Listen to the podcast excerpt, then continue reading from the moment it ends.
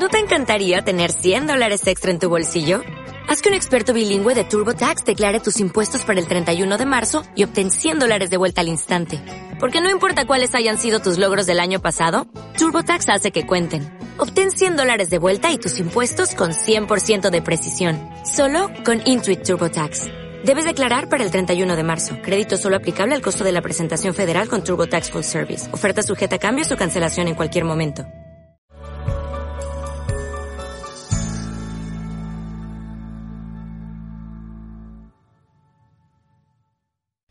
Muy buenos días, es una alegría estar con ustedes de nuevo para compartir la palabra del Señor. Estamos haciendo esta serie Sígueme tú, en la que enfatizamos este factor esencial de nuestra vida, ser seguidores, discípulos del Señor. Y hoy llegamos precisamente a decir que eh, seguir al Señor es ser agente de gracia. Así que quiero invitarlos a que vengan a Mateo capítulo 10 Leeremos todo el capítulo y por favor estén atentos a esas em, numerosas instrucciones que da el Señor a aquellos que le siguen. Mateo capítulo 10, leo en el nombre del Señor. Reunió a sus doce discípulos y les dio autoridad para expulsar a los espíritus malignos y sanar toda enfermedad y toda dolencia. Estos son los nombres de los doce apóstoles. Primero Simón, llamado Pedro, y su hermano Andrés, Jacobo y su hermano Juan, hijos de Zebedeo, Felipe y Bartolomé, Tomás y Mateo, el recaudador de impuestos, Jacobo, hijo de Alfeo y Tadeo, Simón el celote y Judas, el que le traicionó. Jesús envió a estos doce con las siguientes instrucciones. No vayan entre los gentiles ni entren en ningún pueblo de los samaritanos, no vayan, vayan más bien, perdón, a las ovejas descarriadas del pueblo de Israel. Donde quiera que vayan, prediquen este mensaje. El reino de los cielos está cerca. Sanen a los enfermos, resuciten a los muertos, limpien de su enfermedad a los que tienen lepra, expulsen a los demonios.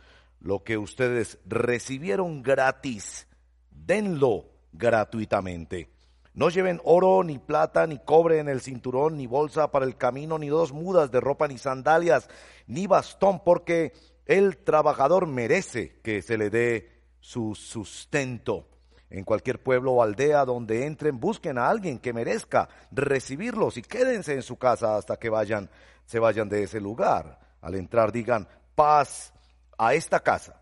Y si el hogar se lo merece, que la paz de ustedes reine en él. Y si no, que la paz de ustedes eh, que vaya, se vaya con ustedes. Si alguno no los recibe bien ni escucha sus palabras al salir de esa casa o de ese pueblo, sacúdanse el polvo de los pies. Les aseguro que en el día del juicio el castigo para Sodoma y Gomorra será más tolerable que para ese pueblo. Los envío como ovejas en medio de lobos, por tanto, sean astutos como serpientes y sencillos como palomas. Tengan cuidado con la gente. Los entregarán a los tribunales y los azotarán en las sinagogas. Por mi causa los llevarán ante gobernantes y reyes para dar testimonio a ellos y a los gentiles. Pero cuando los arresten, no se preocupen por lo que van a decir o cómo van a decirlo. En ese momento se les dará lo que han de decir, porque no serán ustedes los que hablen, sino que el Espíritu de su Padre hablará por medio de ustedes. El hermano entregará a la muerte al hermano y el padre al hijo. Los hijos se rebelarán contra sus padres y habrán, harán que los maten por causa de mi nombre. Todo el mundo los odiará, pero el que se mantenga firme hasta el fin será salvo. Cuando los persigan en una ciudad, huyan a otra. Les aseguro que no terminarán de recorrer las ciudades de Israel hasta, hasta antes que venga el Hijo del Hombre. El discípulo no es superior a su maestro, ni el siervo superior a su amo. Basta con que el discípulo sea como su maestro y el siervo como su amo. Si el jefe de la casa lo han llamado Belcebú, cuánto más a los de su familia. Así que no les tengan miedo porque no hay nada encubierto que no llegue a reconocerse. Lo que les digo en la oscuridad, díganlo ustedes a plena luz. Lo que se les susurra al oído, proclámenlo desde las azoteas. No teman a los que matan el cuerpo, pero no pueden matar el alma. Teman más bien al que puede destruir el alma y el cuerpo en el infierno. No se venden dos gorriones por una monedita, sin embargo, ni uno de ellos cae a tierra sino sin que lo permita el Padre. y, el que, e, y Él les tiene contados a ustedes aún los cabellos de la cabeza. Así que no tengan miedo, ustedes valen más que muchos gorriones. A cualquiera que me reconozca delante de los demás, yo también lo reconoceré delante de mi Padre que está en el cielo. Pero cualquiera que me desconozca delante de los demás, yo también lo desconoceré delante de mi Padre que está en el cielo. No crean que he venido a traer paz a la tierra, no vine a traer paz sino espada, porque he venido a poner conflicto al hombre contra su padre, a la hija contra su madre, a la nuera contra su suegra. Los enemigos de cada cual serán los de su propia familia. El que quiera a su padre o a su madre más que a mí no es digno de mí. El que quiera a su hijo o a su hija más que a mí no es digno de mí. Y el que no toma su cruz y me sigue no es digno de mí. El que se aferra a su propia vida la perderá y el que renuncia a su propia vida por mi causa la encontrará. Quien los recibe a ustedes, me recibe a mí, y a quien me recibe a mí, recibe al que me envió. Cualquiera que recibe a un profeta por tratarse de un profeta recibirá recompensa de profeta, y el que recibe a un justo por tratarse de un justo recibirá recompensa de justo. Y quien dé siquiera un vaso de agua fresca a uno de estos pequeños por tratarse de uno de mis discípulos, les aseguro que no perderá su recompensa. Bueno, esta es la palabra del Señor. Largo capítulo, perdonen, lo leí bastante rápido, ¿verdad? Oremos. Esta es la palabra del Señor. Pedimos, Padre, en el nombre de Jesús, que nos ayudes a ser nombrados, así como tú nombraste a cada uno de estos discípulos, los primeros doce que enviaste. Ayúdanos a entender bien cuál es tu envío, a dónde nos envía, a dónde nos envía tu Espíritu Santo y lo que hemos de hacer allí. Por sobre todo, Señor, ayúdanos a vernos a nosotros mismos como hombres y mujeres visitados por la gracia de Dios para ser agentes, divulgadores, puentes, transmisores, conectores de la gracia de Dios. Te lo pedimos en el nombre de nuestro Señor Jesucristo. Amén.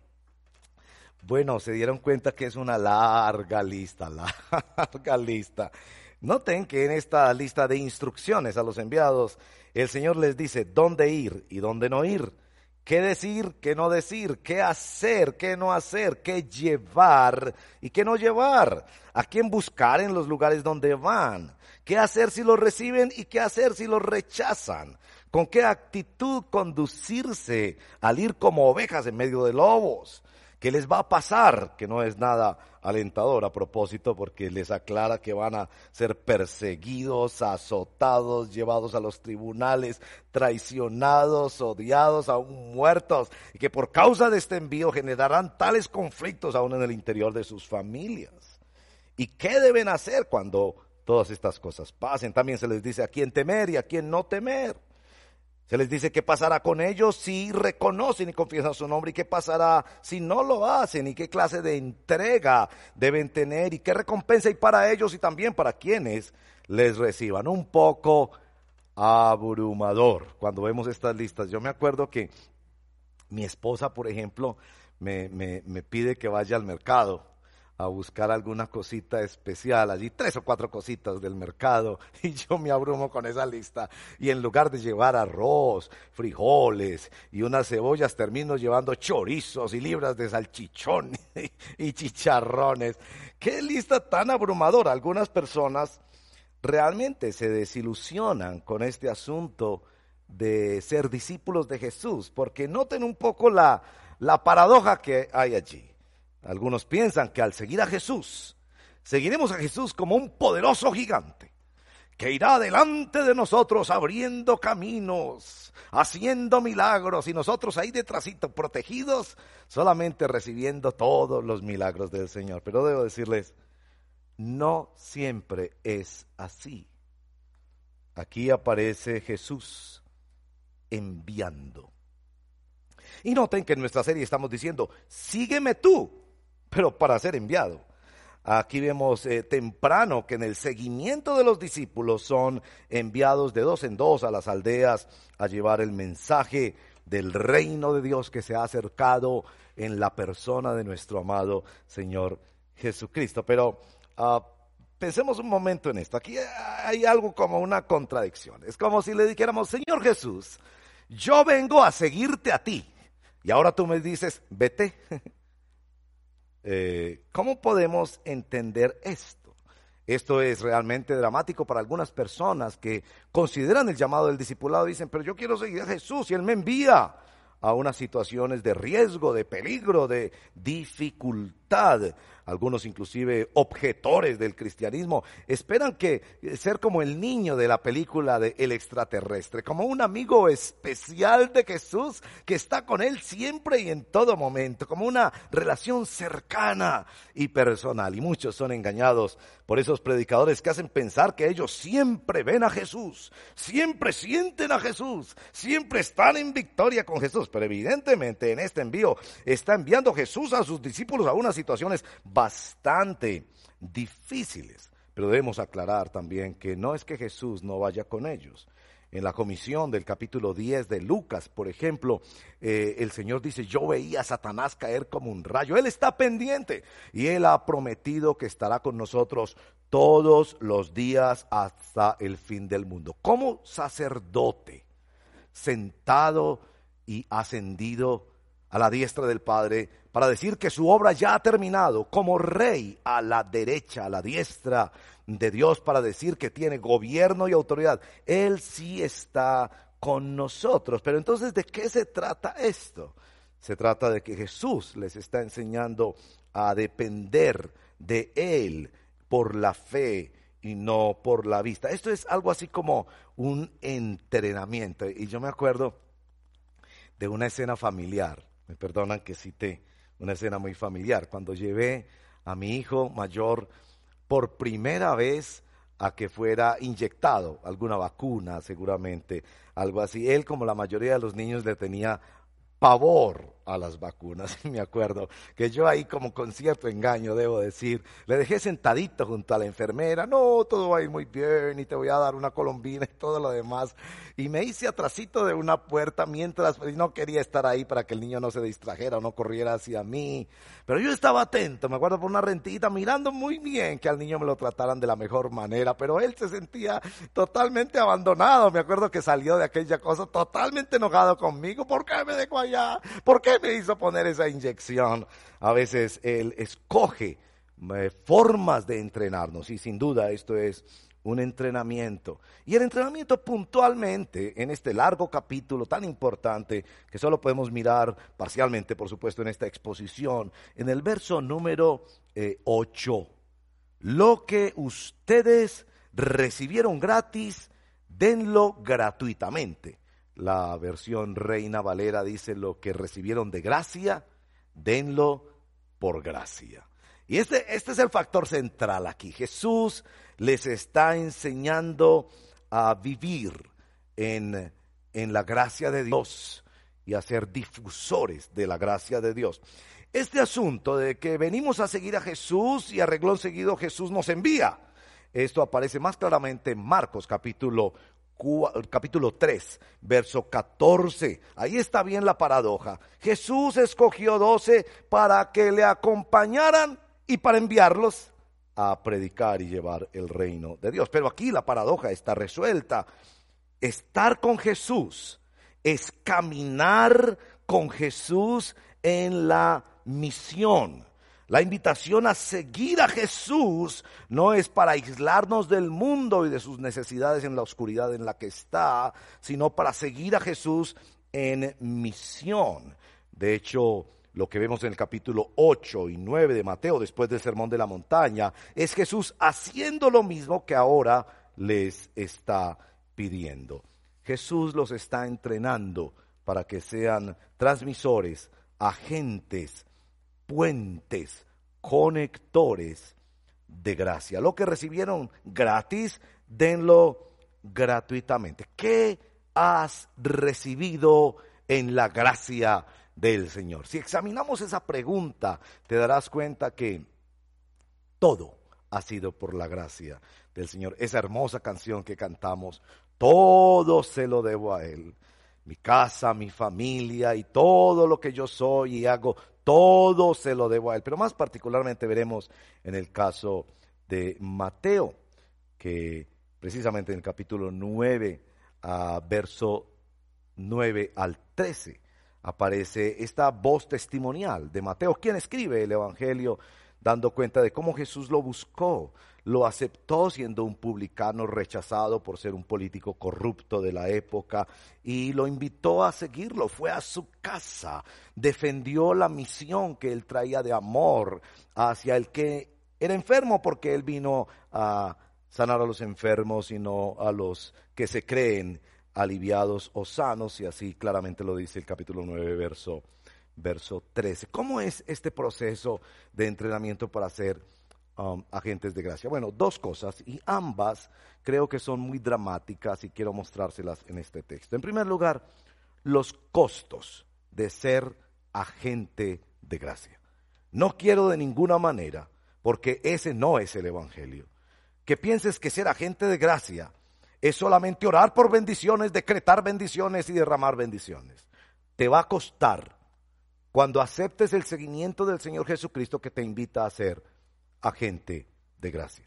Pero también esta nota extraordinariamente positiva que nuestro texto también nos muestra los recursos que Dios le da a los agentes de gracia. Como que cuando alguien entiende la gracia y entiende que esa misma gracia le convoca a ser agente de gracia para otros e ir en la misión del Evangelio para sembrar amor, paz, reconciliación en medio de la humanidad, como que Dios corona de favores y misericordias y derrama mucho más gracia. Y veremos tres extraordinarios recursos de la gracia que hay aquí para quienes reciben este llamado y lo acogen en obediencia, el llamado a ser agentes, transmisores y conectores de gracia. Bueno, primero los costos los costos que implica ser agente de gracia. Todos empiezan por la palabra no. Miren allí en el verso número 5, no vayan. Eh, pone límites a la realidad. Después en el verso número 9, no lleven.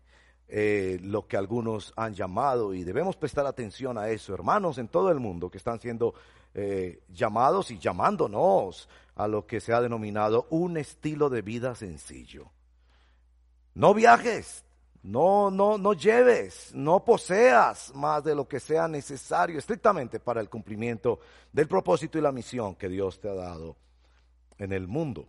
El costo de ser limitados en su realidad por Dios de hecho, les prohíbe inclusive recibir más de lo estrictamente necesario. Y por supuesto, esto no significa que los obreros no son dignos del salario. Más adelante va a decir claramente en el verso número 10 que el trabajador merece su salario, pero está tratando de limitar su realidad para que todo lo que ellos tienen, poseen y a dónde van esté estrictamente confinado al cumplimiento de la misión particular que Él les está encargando les ha dicho que no vayan a los samaritanos y gentiles porque hay un propósito en esto y porque es después de Pentecostés que se va a abrir el Evangelio para todas las naciones y eso tiene un absoluto y claro propósito en la palabra del Señor. Bueno, enseguida les dice verso 14 y 16 eh, que esa realidad también les implica eh, no llevar una serie de cosas y no recibir. Y eso en particular aquí en el verso eh, número 14 es no ser recibidos, ¿no? No ser recibidos. Este asunto de ser rechazados.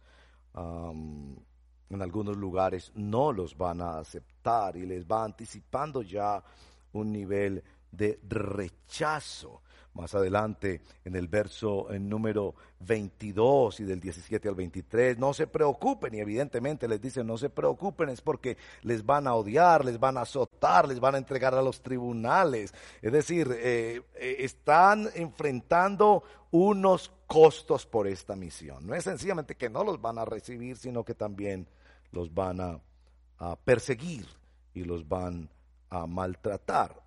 Tres veces, verso 26, 28 y 30 les dice, no teman, no teman.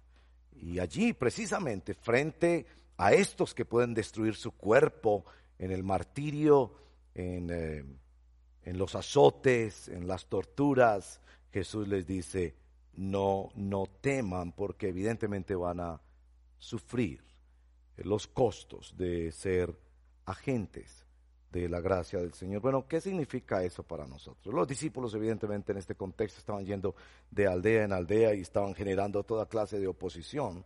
Más adelante Jesús en el verso número 35 les habla de que precisamente el mensaje del Evangelio va a traer conflicto porque va a presentar la justicia de Dios en contra de la justicia del hombre, porque va a anunciar paz y salvación en nombre del único Dios vivo y verdadero ante una sociedad que se cree pluralista y que rechaza cualquier posición que predica verdades absolutos, absolutas, ante una familia que no quiere romper tradiciones, ante personas que no quieren dejar un estilo de vida lleno de eh, licencias y de vicios y de malos hábitos, ante un mundo que se opone claramente a la autoridad de Dios en su santa palabra, habrá oposición. Los costos nos limita, nos advierte que seremos rechazados y también nos advierte que seremos perseguidos y odiados. En el verso 22 dice,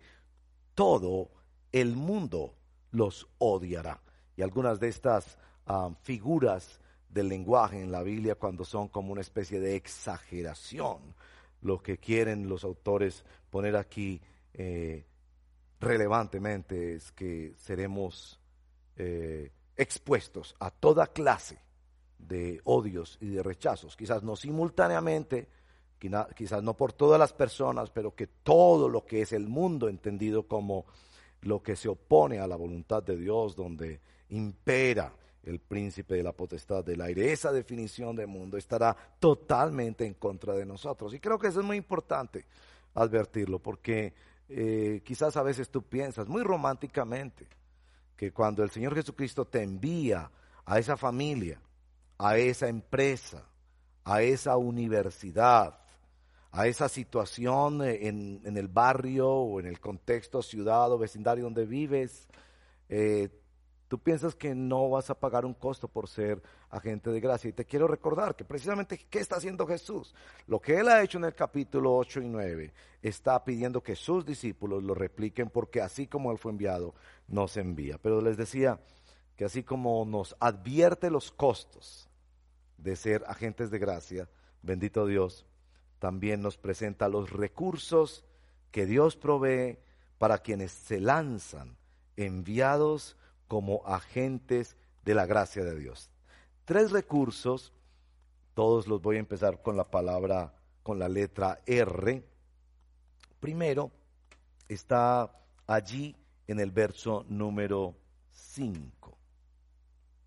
Serán enviados, serán respaldados por Jesús. Esta es la expresión, respaldados por Jesús. En el Evangelio de Juan Jesús dice, así como el Padre me envió, yo los envío. Y precisamente al final de este capítulo, quien les recibe a ustedes, me recibe a mí y, y, el que me recibe a mí recibe al que me envió y todas las bendiciones que hay en ser recibidos. El, respaldo de Dios. Eh, hermano y hermana, confía en el respaldo de Dios. Esto de ser enviado significa una comisión de parte de, Dios en el mundo. Y si Él te envió, eh, el texto claramente está diseñado para observar la soberanía de Jesucristo. Él sabe exactamente dónde van, qué cosas van a sufrir y padecer, como que Él tiene todo el control soberano porque Él es el que los ha enviado. Y Él ha prometido que su nombre estará sobre nosotros. Y como intercedió Moisés ante el Señor cuando eh, el pueblo de Israel había pecado gravemente contra el Señor. Y Moisés invocó el nombre del Señor. Le dijo, tu nombre está sobre ellos. Entonces las naciones dirán que este Dios los abandonó en el desierto y eso mueve en la intercesión el corazón del Señor a una nueva dimensión de perdón y de promesa para el pueblo de Israel. Esa idea de que no somos nosotros, no es nuestro plan, no somos el mensaje, no somos el centro de este asunto, es el Señor porque llevamos el respaldo del Señor como cuando de niños nuestros padres nos enviaban a la tienda. Vaya y dígale a ese señor que me envíe dos libras de azúcar. Y nosotros decíamos, mi mamá le manda decir que le, que le mande dos libras de azúcar. Si ese señor rechazaba esa solicitud, no nos estaba rechazando a nosotros, porque nosotros veníamos en la autoridad de nuestros padres y nosotros veníamos para actuar al ser enviados y veníamos respaldados por el Señor. Por eso uso la palabra respaldados. Bueno, en el verso número 32 aparece la segunda R, literalmente aparece allí, a cualquiera que me reconozca delante de los demás, yo también lo reconoceré. La Reina Valera usa la expresión confesar delante de mi Padre, como ya no en la tierra el respaldo de Dios, sino en la presencia del Padre, en el mismísimo cielo, el Señor Jesucristo nos mira ya luchando por cumplir esa misión y esa comisión. Y Él mismo dice delante del Padre, este es mío, este me pertenece a mí, este tiene mi sello, este yo lo envié, este me pertenece, este está en una misión mía yo lo reconoceré, confesados, declarados como propiedad de Jesucristo delante de nuestro Señor. La soberanía de Jesucristo ya no puesta sobre la tierra, respaldando a su pueblo en misión, sino declarada en las alturas, en la misma presencia de Dios, en el estrado tres veces santo de nuestro Dios, reconocidos por Dios. Eh, este recurso de que eh, somos hijos de Dios. Romanos capítulo 8, ese capítulo tan precioso de las Sagradas Escrituras, nos dice que es el Espíritu Santo el que nos ha sido dado como primicias, que es el que nos ha sido dado para asegurarnos que somos hijos de Dios. Es el que nos da testimonio mediante las escrituras y testimonio en las circunstancias vivenciales de cada día para asegurarnos que le pertenecemos a Él. La seguridad interior que provee el Espíritu Santo, sobrenatural, porque esto no es por la declaración de un predicador, esto es por la declaración interna del propio Espíritu Santo, que nos dice que en la presencia del Padre nuestro amado Señor está declarando, este es mío, por tanto su misión es mi misión. Bueno, respaldados, reconocidos. Y verán que la última palabra al final de nuestro capítulo, verso 42, es recompensa. Aquí se advierte que la recompensa es por un vaso de agua que se dé a uno de los discípulos del Señor y que esa persona que nos dé un vaso de agua tendrá recompensa de profeta porque nosotros somos enviados como profetas, es decir, como heraldos, proclamadores del poderoso evangelio de salvación y de santificación. Note eso. Si hay recompensa para quien a nosotros nos dé un vaso de agua, ¿cuánto más hay recompensa para el profeta que en el ser enviado se ha expuesto a toda clase de dificultades y ha pagado un costo por el cumplimiento de la misión? Hermanos y hermanas, hay recompensa, hasta para un vaso de agua entregado en la misión. ¿Cuánto más? Para las dificultades que tú vives con tus familiares y amigos, para el rechazo que se genera en las redes sociales cuando tú pronuncias palabra de Dios y estableces allí claramente los mandamientos del Señor para exhortación de todos los que te lean en esos medios virtuales. Para el que se levanta en una familia y dice vamos a orar y leer la palabra, inmediatamente los rostros de las personas cambian y hay cierto rechazo. Para quien dice hay un Dios vivo y verdadero y hay una palabra de Dios que ha de ser obedecida como ley santa y los seres humanos somos responsables de dar cuentas a Dios, de lo contrario enfrentaremos el infierno. Y la gente se levanta diciendo que somos intolerantes y todo lo demás. Para ti que sufres persecución, y angustia a causa de ser fiel al Señor y de llevar su mensaje. El reino de Dios está aquí para ti, que estás yendo una milla más, eh, dando gracia en tu hogar, en tu matrimonio, en tu familia, en tu círculo de trabajo. Para ti es esta palabra. Hay recompensa de parte del Señor. Los recursos del Señor, respaldados, reconocidos, recompensados. Bueno, concluyamos. Solo se entiende la gracia cuando se está dispuesto a ser agente, intermediario, transmisor, conector de esa gracia. Seguir a Jesucristo significa ser enviado en misión para llevar el reino de Dios en diferentes circunstancias allí, de acuerdo a tu profesión, oficio, de acuerdo a la familia donde estás, en las circunstancias que Dios te ha puesto. Allí Dios te ha enviado en misión y eso es seguir al Señor Jesucristo. Unas aplicaciones puntuales para nosotros el día de hoy. Bueno, la primera aplicación va dirigida a hermanos y hermanas que están por estos días preparándose para salir a nuestro viaje misionero a una población preciosa de la costa norte colombiana, conocida como Palenque, con una larga historia de, de dificultad, de persecución, de aislamiento, pero ahora eh, que se le está entregando el Evangelio a una comunidad ya de creyentes que venimos apoyando hace ya dos o tres años y, allí vamos a ir a servir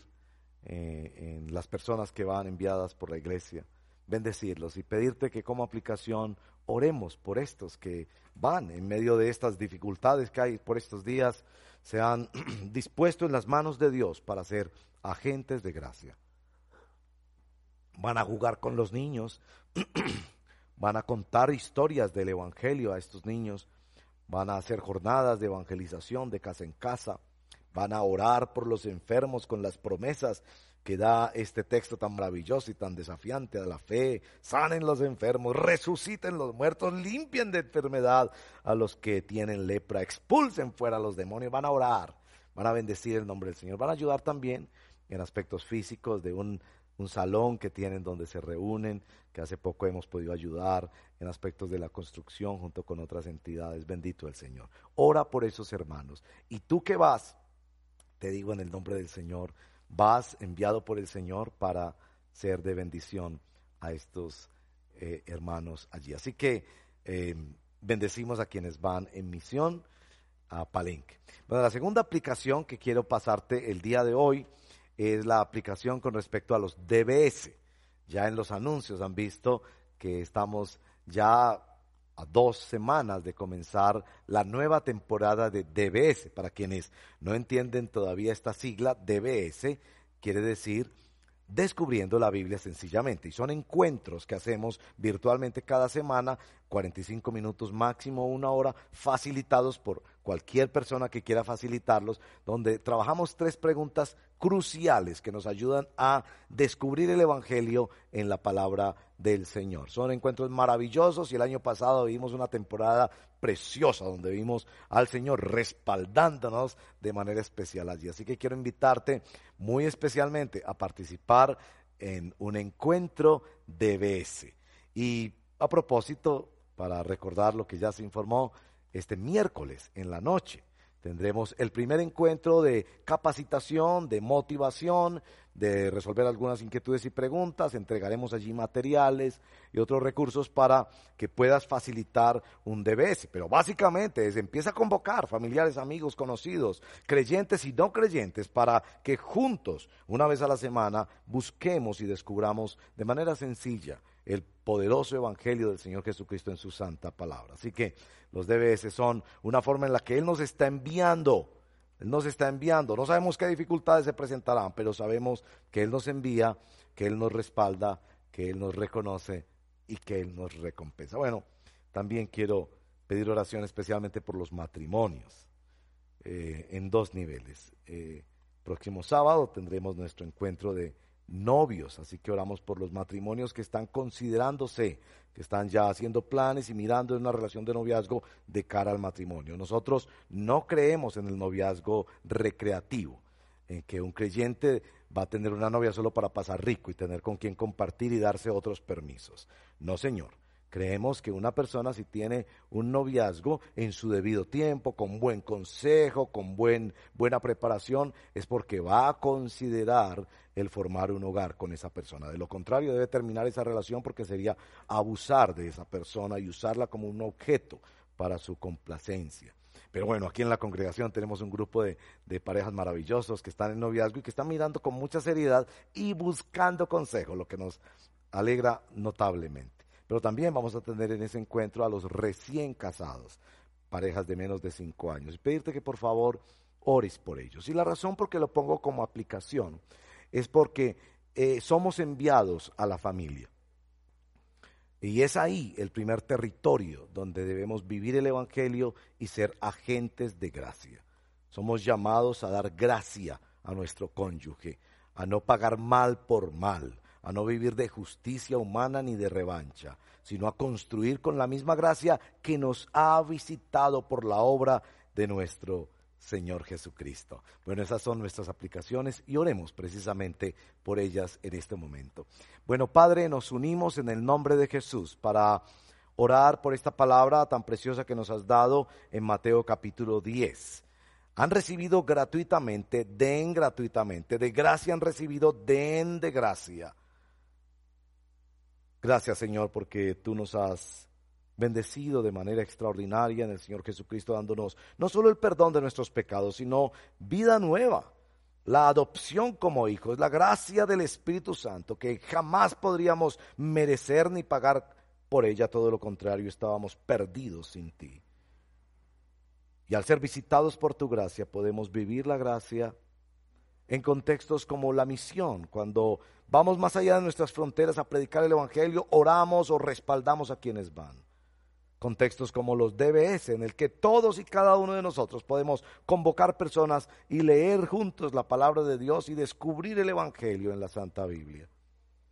Y también en los matrimonios, donde somos desafiados día a día a dar de la gracia que hemos recibido. Solo entiende la gracia quien se vuelve transmisor de ella, conector, agente de la gracia de Dios en este mundo, a pesar de los costos que esto implica, pero siempre reconociendo el respaldo, el reconocimiento y la recompensa que da el Señor a sus hijos e hijas cuando caminan siguiendo a Jesucristo en este mundo.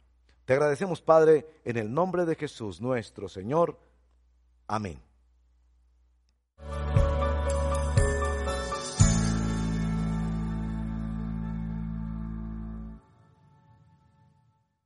En Sherwin Williams somos tu compa, tu pana, tu socio, pero sobre todo somos tu aliado, con más de 6.000 representantes para atenderte en tu idioma y beneficios para contratistas que encontrarás en aliadopro.com. En Sherwin Williams somos el aliado del PRO.